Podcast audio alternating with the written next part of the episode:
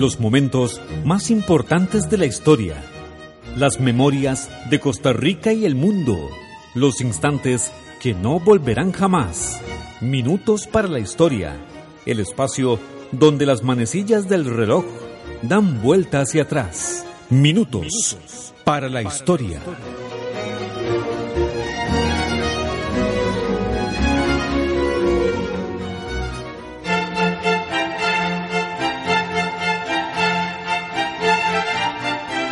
Muy buenas amigas y amigos, estamos en su programa Minutos para la Historia, un programa de análisis, notas curiosas y deportivas sobre la historia de Costa Rica y el mundo, todos los martes de 10 a 10 y 30 de la noche por esta señal inconfundible.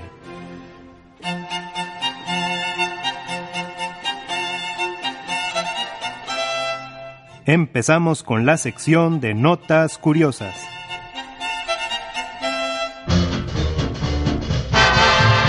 Los hechos del entretenimiento que ocurrieron y quedaron registrados en la historia.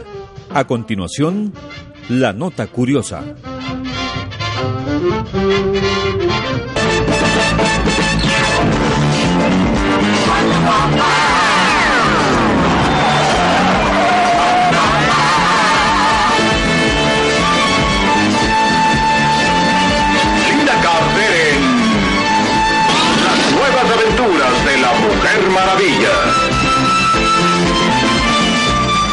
¿Sabían que el creador de La Mujer Maravilla fue el inventor del detector de mentiras?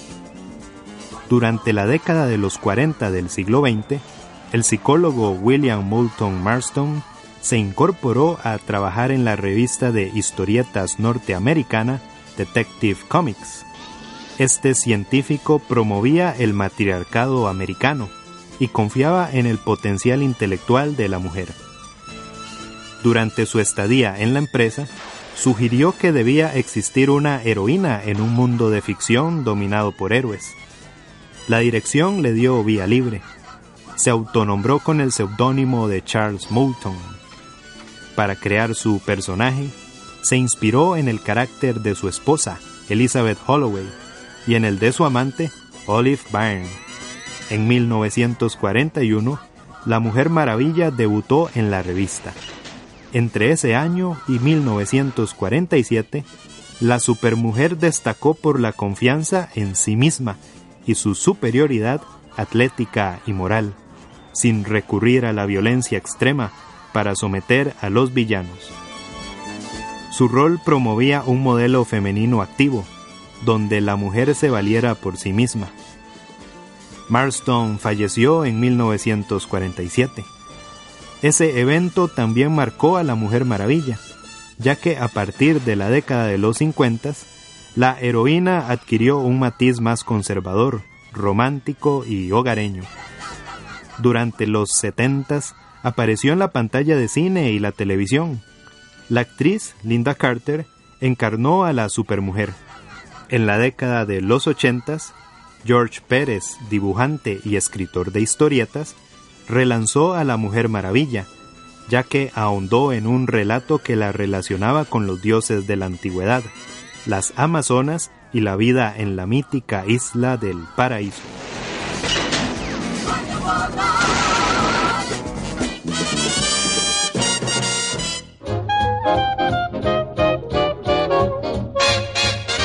Antes de continuar con más, les comunico que si usted es comerciante, representante de una asociación o empresario y quiere ser patrocinador de este programa, puede comunicarse al correo electrónico minutosparaLahistoria@yahoo.com. Para nosotros será un gusto anunciar a su representada en este programa. Seguimos con el escritor de la semana.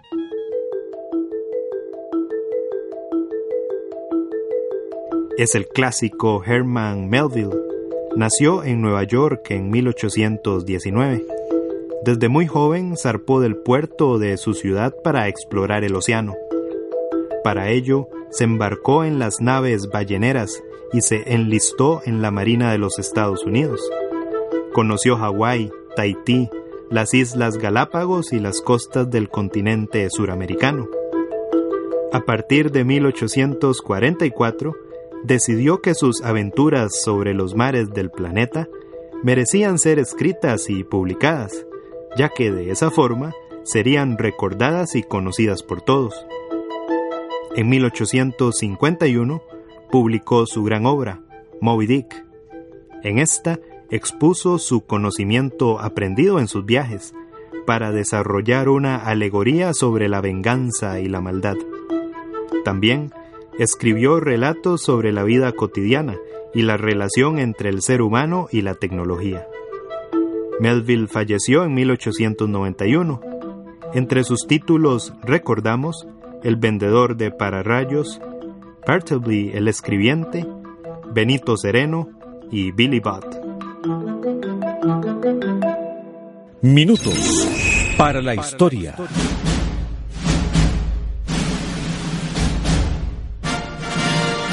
Hablemos de la historia en el cine.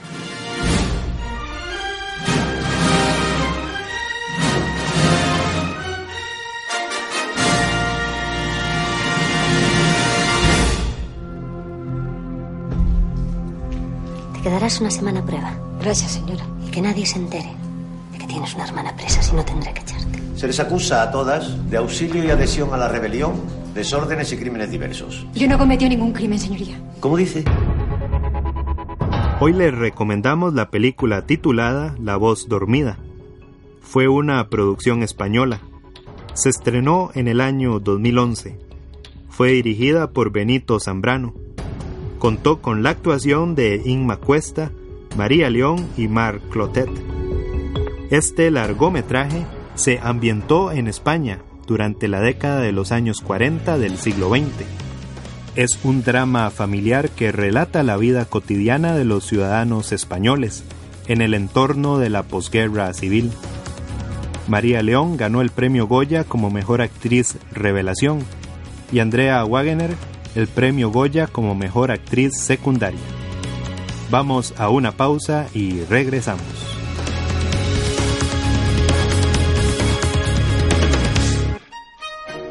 Análisis, notas curiosas y deportivas sobre la historia de Costa Rica y el mundo. Le invito a escuchar Minutos para la Historia, un programa de análisis, notas curiosas y deportivas sobre la historia de Costa Rica y el mundo, todos los martes de 10 a 10.30 de la noche, por esta su señal inconfundible. Minutos, para la historia.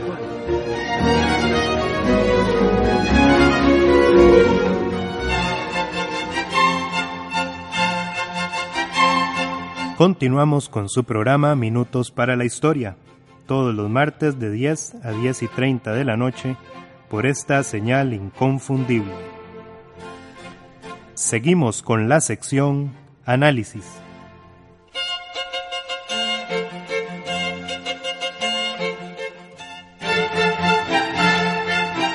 ¿Cuáles son las pautas según las cuales sucede un acontecimiento? Aquí, en Minutos para la Historia, un análisis histórico.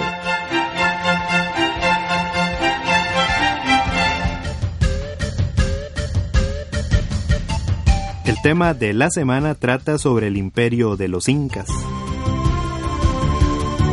Este se estableció sobre la costa del Océano Pacífico y la cordillera andina del continente suramericano durante los siglos XV y XVI. De norte a sur se extendió desde Quito hasta el río Maule en la actual Chile. De oeste a este, desde la costa del Océano Pacífico hasta la meseta andina, una extensión aproximada de 800 kilómetros. Al imperio se le conoció con el nombre de Tiwantisiyú.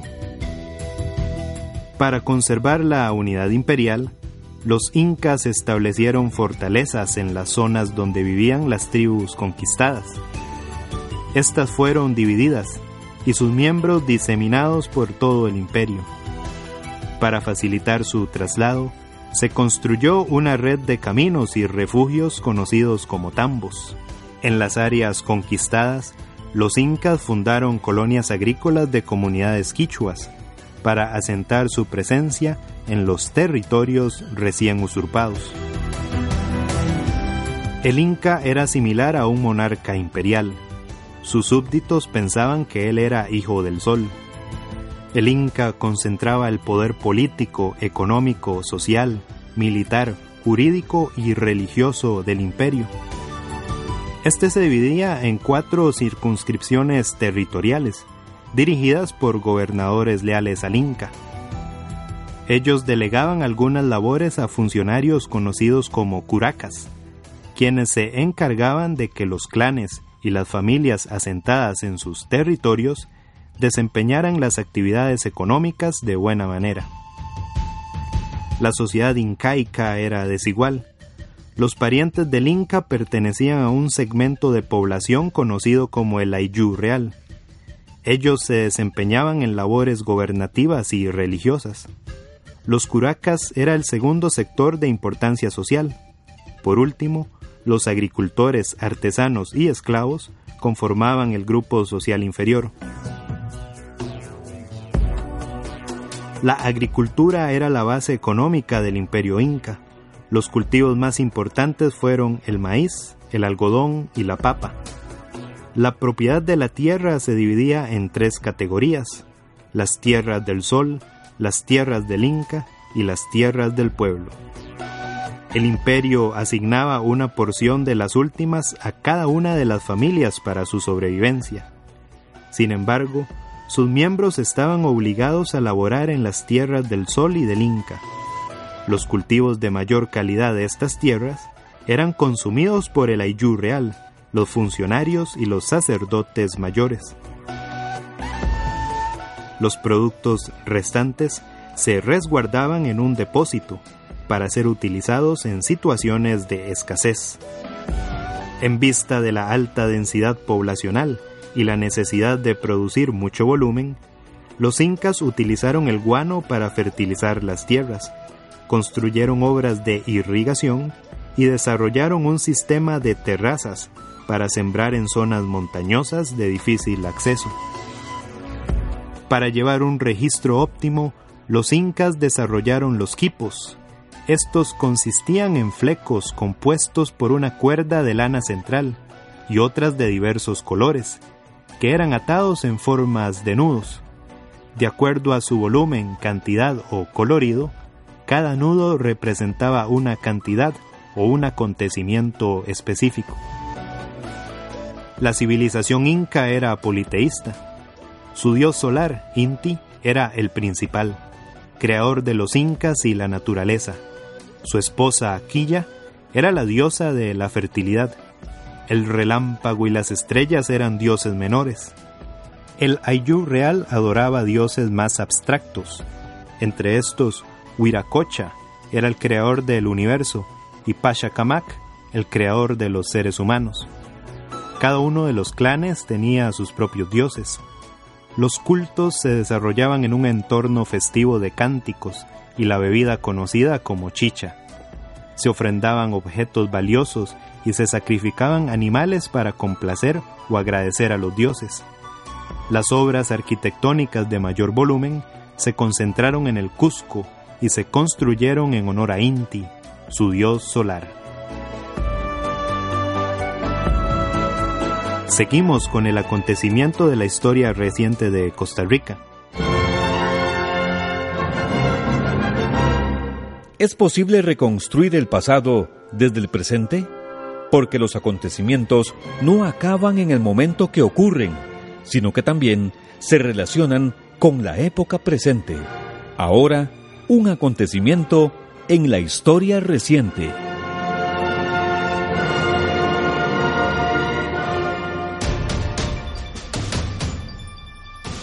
En febrero del año 2005, la prensa informaba a los costarricenses sobre el trasiego ilegal de madera. Lo anterior implicaba tala indiscriminada en zonas boscosas. Según la auditoría del Ministerio de Ambiente y Energía, MINAE, lo anterior se había presentado debido a que un sector de la industria maderera se aprovechaba de requisitos legales poco rigurosos. Por ejemplo, con los planes de inventario forestal, algunos madereros obtenían permisos para cortar árboles cercanos a áreas de bosque protegidas. La auditoría señalaba que aproximadamente un tercio de la madera consumida en nuestro país provenía de la tala ilegal de árboles. También que la deforestación nacional oscilaba entre 5.000 y 10.000 hectáreas por año. Este fue el acontecimiento de esta semana. Regresamos tras la pausa.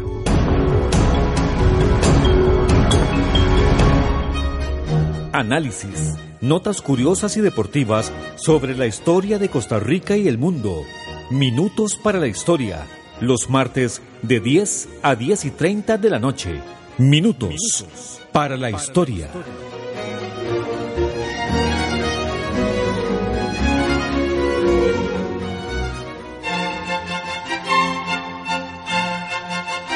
Seguimos con su programa Minutos para la Historia, un programa de análisis, notas curiosas y deportivas sobre la historia de Costa Rica y el mundo. A continuación, las notas deportivas del ámbito costarricense.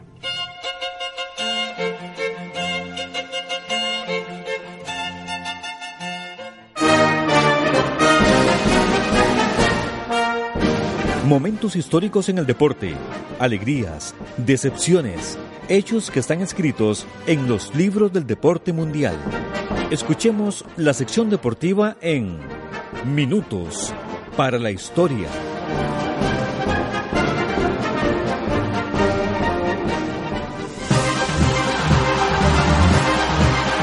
El 9 de junio del año 2006, en el Mundial de Fútbol de Alemania, la selección nacional de Costa Rica jugó el partido inaugural del certamen contra el equipo alemán.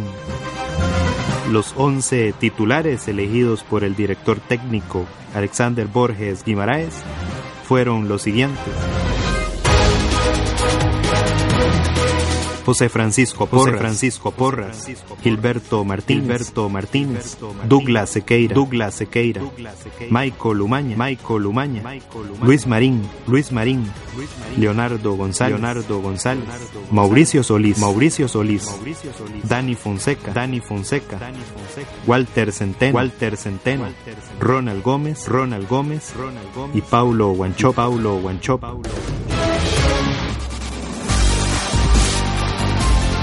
Alemania impuso sus condiciones, ya que desde el minuto 5 del primer tiempo, Philip Lang marcaba el primer gol para los anfitriones. Pero Costa Rica no se rindió. En una transición rápida en el medio del campo, Gómez controló y filtró un pase espectacular para Guanchop.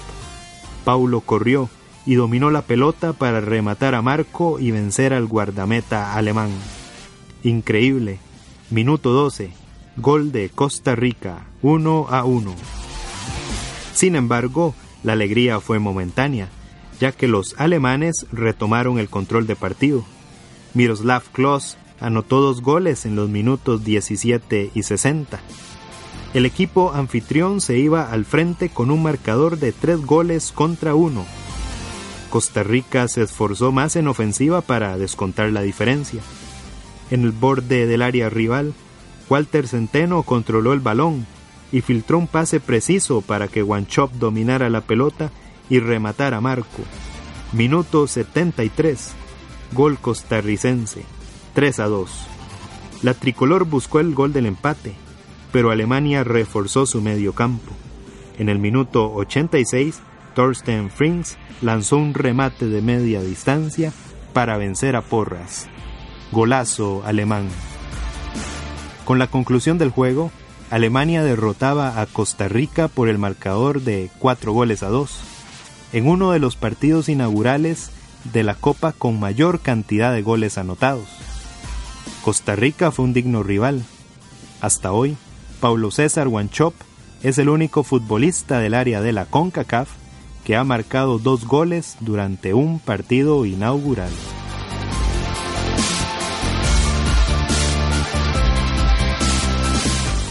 Minutos para la historia.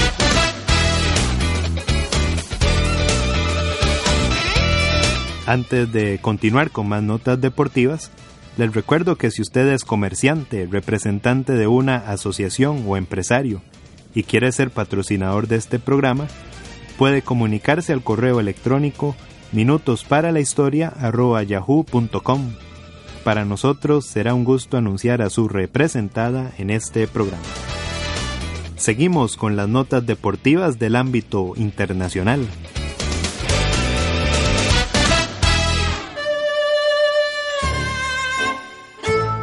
Larissa Latinina, la mujer más exitosa en la historia de los Juegos Olímpicos. Esta deportista representó a la Unión Soviética. Su desempeño individual convirtió a esa nación en una potencia mundial de la gimnasia. En 1956 debutó en las justas olímpicas de Melbourne, Australia.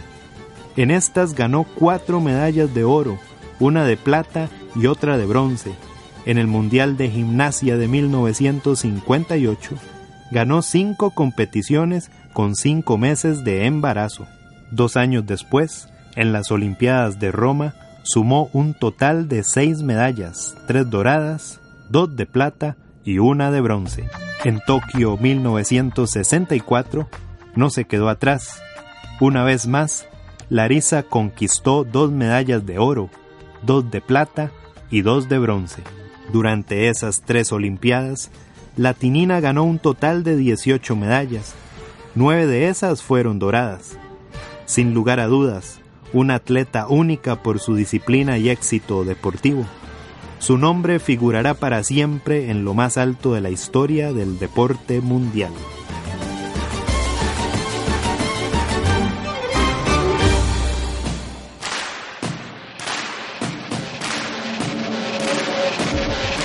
Antes de 1990, los croatas jugaban con la selección de fútbol de Yugoslavia. Tras la desintegración de ese país, Croacia se independizó y conformó su selección nacional de fútbol. En las eliminatorias europeas rumbo al Mundial de Francia 1998, debió jugar la fase de repechaje contra su similar de Ucrania. Los croatas vencieron a los ucranianos y avanzaron a su primera Copa del Mundo como país independiente. En la fase de grupos, perdieron con Argentina, pero derrotaron a Japón y Jamaica. Esta combinación de resultados les permitió avanzar a los octavos de final. En esta etapa, Croacia derrotó a Rumanía. El equipo había sobrepasado su meta original, pero en los cuartos de final el reto subía de nivel ya que se toparon con la poderosa y tricampeona del mundo, Alemania. Zucker y compañía no se intimidaron. Con un juego rápido e inteligente, vencieron a los alemanes por el marcador de tres goles contra cero, un resultado histórico.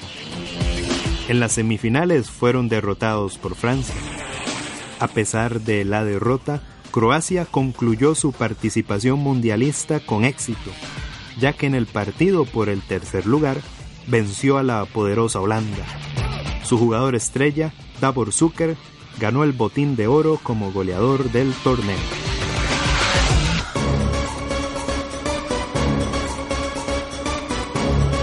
Con esto concluimos el programa de esta semana.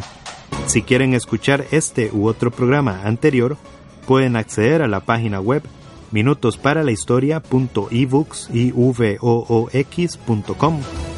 Estaremos de vuelta el próximo martes a las 10 de la noche por esta frecuencia inconfundible. Hasta pronto. Volvemos al presente, donde acontecen los instantes que no volverán jamás. Minutos para la historia. El espacio donde las manecillas del reloj dan vuelta hacia atrás. Minutos, para la historia.